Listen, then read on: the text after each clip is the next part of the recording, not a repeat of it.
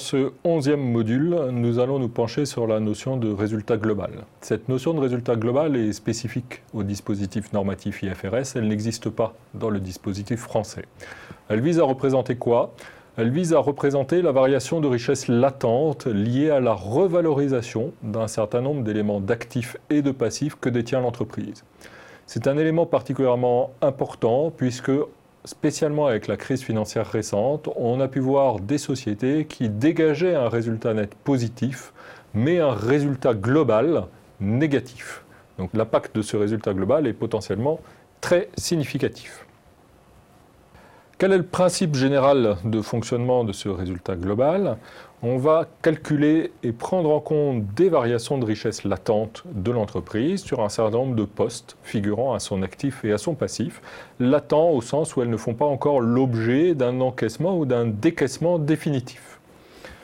Ces variations sont présentées en plus du résultat net dans un état spécifique assurant le passage du résultat net au résultat global.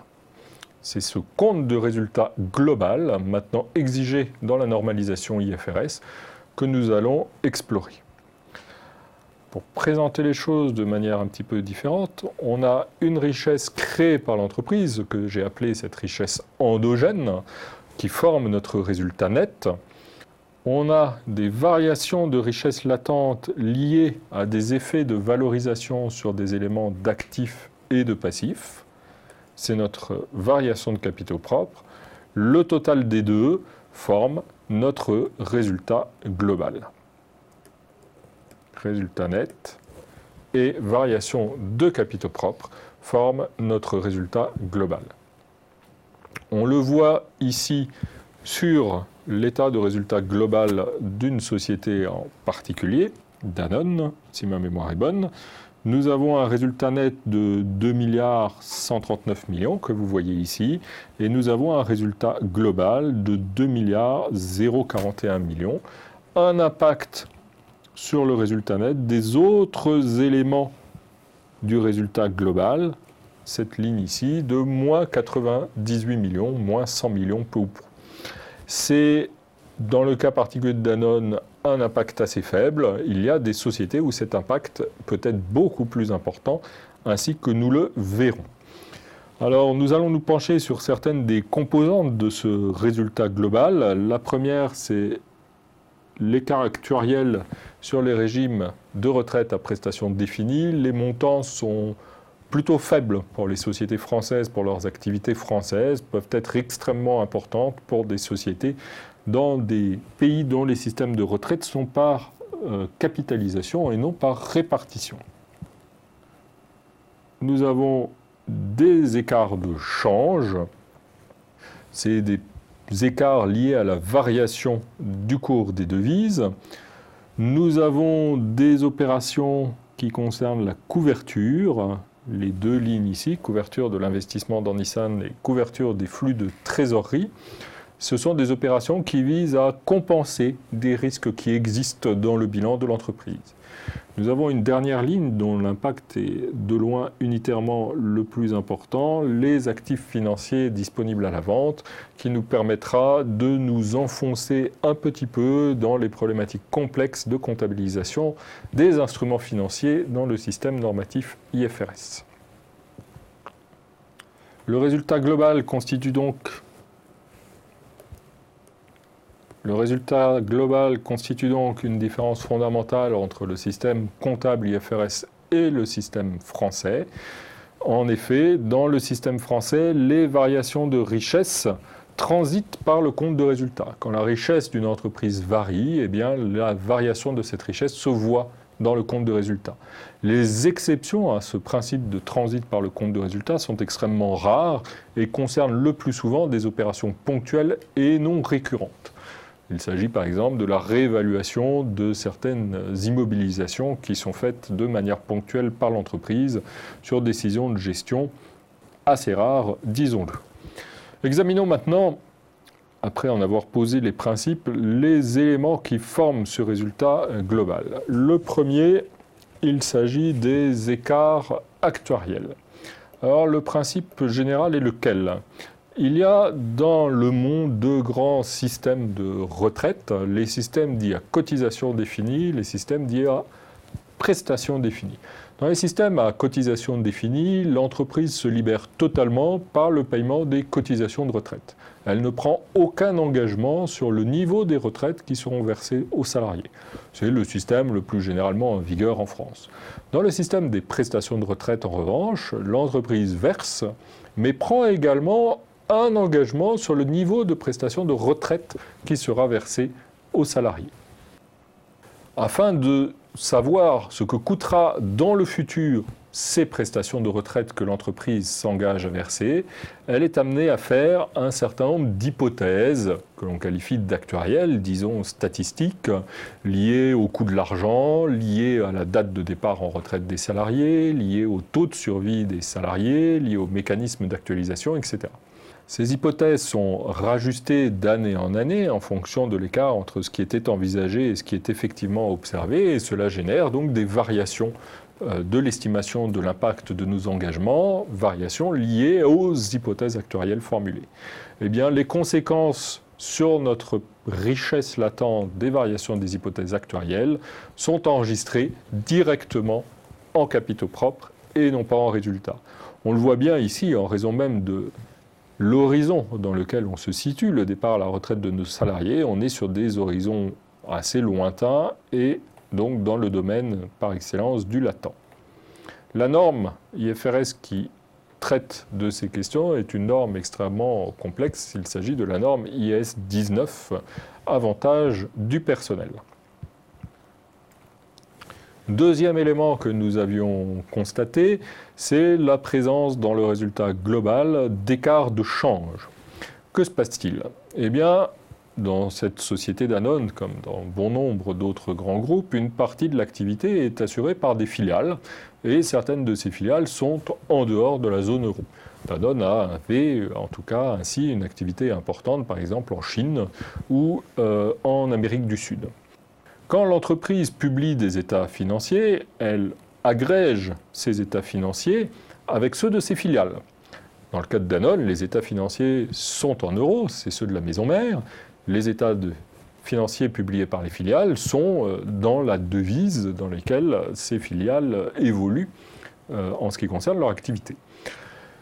Quand on veut agréger les états financiers de la maison mère en euros et les états financiers des filiales dans des devises autres que l'euro, on va donc se retrouver avec des problèmes de conversion de ces devises, conversion à des taux qui vont le plus souvent varier dans le temps. Eh bien, on va loger dans notre résultat global les écarts dus à la variation des conversions euh, des états financiers en devises faits au moment de la présentation des états financiers de la maison mère, au moment de leur agrégation aux états financiers de la maison mère. Troisième élément formant le résultat global, il s'agit des opérations de couverture. On va y aller progressivement parce que cette notion n'est pas extrêmement évidente.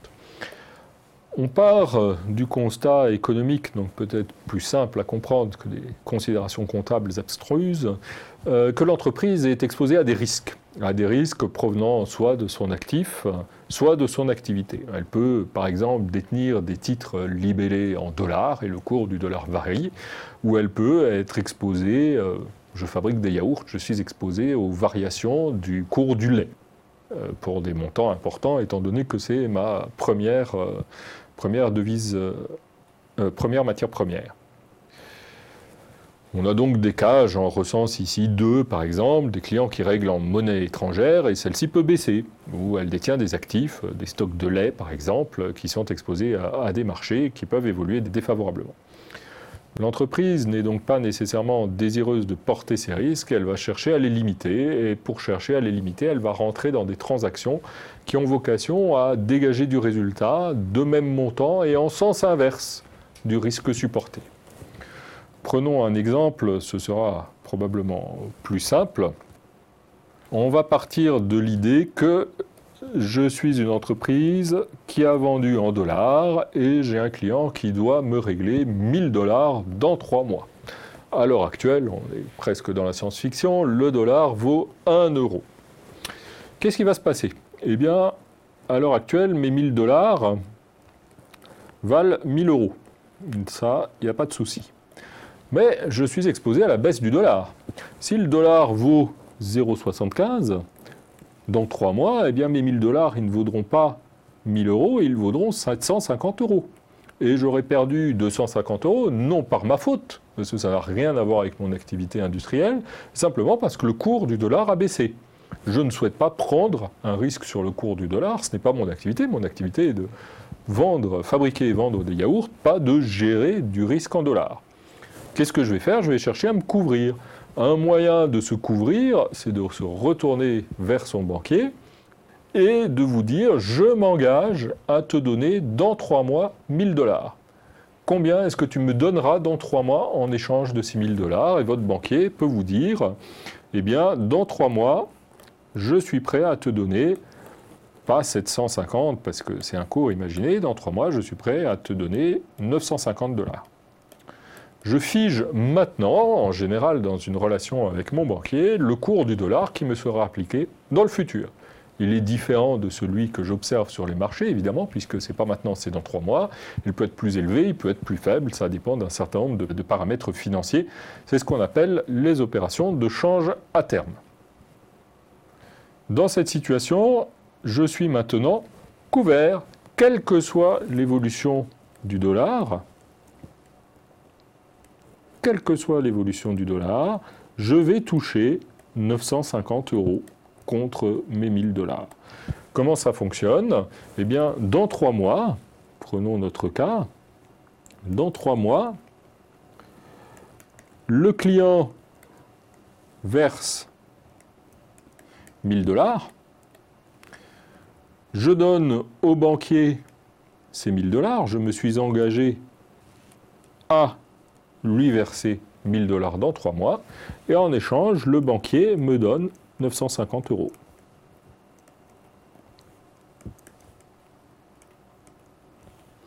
Là, ma position dollar est neutralisée. Je suis immunisé contre les variations du cours du dollar. Quelle que soit la situation dans trois mois, je toucherai 950 euros. Eh bien, c'est ce qu'on appelle financièrement et en comptabilité aussi d'ailleurs la couverture. Je me suis couvert contre le risque dollar et en comptabilité, les variations de valeur de cette couverture sont stockées en capitaux propres. Pourquoi? Parce qu'elles concernent une opération future, il s'agit donc d'éléments latents. On les stocke en capitaux propres dans l'attente que survienne l'événement qu'elles couvrent. En l'occurrence, dans l'attente que, que survienne le paiement par le client de mes 1000 dollars. L'idée étant que je vais comptabiliser cette opération de couverture en même temps que l'opération risquée. Les conséquences sur le résultat vont se neutraliser. Le gain que je réalise sur l'opération de couverture va venir compenser la perte que je réalise sur l'opération couverte. Ou, si la situation m'était favorable, je vais perdre sur l'opération de couverture, gagner sur l'opération couverte. Dans tous les cas, le gain et la perte se neutraliseront. Tel est l'objectif de la relation de couverture qui, en comptabilité, est une relation extrêmement complexe à traiter, qui fait l'objet de toute l'attention d'une norme particulièrement sophistiquée qui est la norme IS 39 qui traite de la comptabilisation des instruments financiers en général et de la couverture en particulier. Dernier élément qui figurait dans notre résultat global, les actifs financiers disponibles à la vente. Nous allons passer un petit peu de temps dessus car il s'agit d'une notion importante, surtout dans le contexte actuel de crise financière et de baisse généralisée sur les marchés. Les impacts sur les bilans des sociétés en général et des banques en particulier peuvent être extrêmement importants. Que se passe-t-il? Toujours un problème que pose la normalisation IFRS. Dans de nombreux cas, la normalisation IFRS, qui est émise par l'IASB, impose d'enregistrer les variations de valeur des instruments financiers. Donc la hausse ou la baisse de la valeur sur les actions, sur les obligations, sur les options que je détiens, doivent être enregistrées. L'enregistrement de la baisse n'est pas quelque chose qui nous surprend L'enregistrement de la baie, c'est quelque chose que l'on a en normes françaises, avec la perspective générale de prudence qui diffuse dans la normalisation française. On va le faire en normalisation française sous forme de dépréciation, pas en normalisation IFRS, mais le principe est assez similaire. Mais la normalisation internationale va aussi nous obliger à enregistrer les variations à la hausse, donc des gains latents que je vais réaliser sur mes actions, sur mes obligations. J'ai une action L à monter, ce qui dans le contexte actuel, alors où nous réalisons cet enregistrement, est relativement peu fréquent, eh bien je vais enregistrer ce gain latent ce traitement particulier, ce traitement très différent des habitudes que l'on a en comptabilité française, c'est celui que l'on connaît, que l'on a vu dans la presse sous le nom de traitement à la juste valeur. Eh bien, parmi les instruments financiers traités à la juste valeur figure cette catégorie particulière d'instruments financiers qu'on appelle en comptabilité disponible à la vente. Quelle est l'idée générale? Je détiens une action que j'ai achetée à 100. Le 30 juin elle valait 90. Le 31 décembre, elle vaut 120. En juin, j'ai une perte potentielle de 10. En décembre, j'ai un gain potentiel 120 moins 100 de 20. Ou si je me situe par rapport à juin, où le prix était de 10, de 30. 120 moins 90. Comment est-ce que je vais faire? Eh bien, je vais avoir dans mon bilan un compte dans lequel je vais enregistrer mes actions. Et je vais avoir donc dans ce compte mon solde d'actions détenues, 100 du côté des débits, il s'agit d'un emploi, d'une utilisation, ils seront à l'actif, et je vais comptabiliser les variations de juste valeur. Le 30 juin, mon action ne vaut plus 100, elle vaut 90, eh bien je vais diminuer le montant qui figure à mon bilan et comptabiliser cette variation de 10 dans mon compte de variation de juste valeur. Le 31 décembre, elle ne vaut plus 90, elle vaut 120, elle a augmenté de 30. Je vais augmenter la valeur de 30 par mon compte de variation de juste valeur.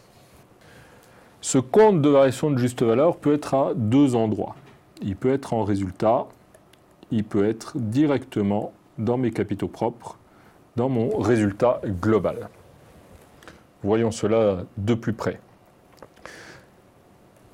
Comme je vous le disais à l'instant, cette variation de juste valeur peut être enregistrée soit en résultat, soit en capitaux propres. Ce que l'on appelle enregistrement direct en capitaux propres, c'est la notion de résultat global sur lequel nous sommes en train de nous pencher. Qu'est-ce qui va distinguer cet enregistrement en capitaux propres ou cet enregistrement en résultat? Pas la décision de l'entreprise. Ça va dépendre de la perspective qu'a l'entreprise sur la détention du titre.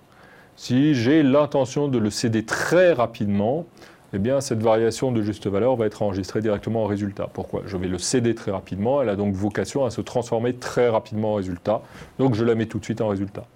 Si je suis prêt à la céder un jour, mais que je n'ai pas l'intention de le céder très rapidement, je vais stocker cette variation de juste valeur dans mes capitaux propres, dans mon résultat global. Eh bien, les titres dont les variations de juste valeur sont enregistrées ainsi dans mes capitaux propres, dans mon résultat global, sont dits disponibles à la vente. Et on va avoir dans mon résultat global la variation de juste valeur de ces titres disponibles à la vente. Les montants qu'on enregistre ainsi en capitaux propres peuvent être tout à fait, tout à fait considérables. Dans quel cas? Eh bien, en particulier, si l'entreprise détient de gros portefeuilles de titres, ce qui va être ainsi le cas des établissements de crédit, ou si les marchés financiers évoluent dans des proportions importantes, ce qui a été le cas par exemple de la crise financière de l'année 2007-2008. Euh, on peut se pencher sur l'état financier de BNP Paribas en 2009, où on voit l'effet 2008-2009. Vous voyez qu'en 2008, BNP Paribas avait un résultat net de 3 milliards 452 millions, mais qu'elle avait des variations de valeur des actifs disponibles à la vente négatives de 4 milliards 700 millions. les instruments financiers disponibles à la vente que détenait BNP Paribas, par exemple des, obligations d'État en difficulté, des obligations d'établissement de, crédit en difficulté, des ABS, les fameux titres émis par les Américains à l'origine de notre crise financière actuelle, avaient perdu de la valeur à hauteur de 4,7 milliards. Et de ce fait, le total, ce que l'on appellerait, ce qu'on appelle résultat global, est négatif. BNP Paribas a dégagé un résultat net positif, mais un résultat global négatif, imputable en particulier aux pertes latentes sur les instruments financiers disponibles à la vente. Et vous voyez que les mouvements sont très importants. En 2008, BNP Paribas perdait 4,7 milliards. En 2009, BNP Paribas a gagné 2,8 milliards sur les mêmes instruments financiers. Il ne s'agit pas du solde des instruments financiers, il s'agit de leur variation de valeur. Il faut dire que ce poste est particulièrement important dans le bilan de BNP Paribas, puisqu'il est à peu près de 220 milliards. BNP Paribas détient à peu près 220 milliards d'instruments financiers disponibles à la vente. On comprend donc que les variations de valeur de ces instruments financiers, en particulier quand les marchés sont volatiles, a des impacts considérables sur le niveau de résultat global. Avec cette notion de résultat global, s'achève pratiquement notre voyage dans le compte de résultats. Avant de quitter cet état financier cher au cœur des lecteurs des, états financiers des entreprises, nous allons nous pencher sur une dernière notion, un calcul qui est disponible car publié par les sociétés, le calcul du résultat par action. Nous allons nous pencher dessus. Pourquoi? Parce que les modalités de sa détermination ne sont pas aussi intuitives qu'on pourrait le penser.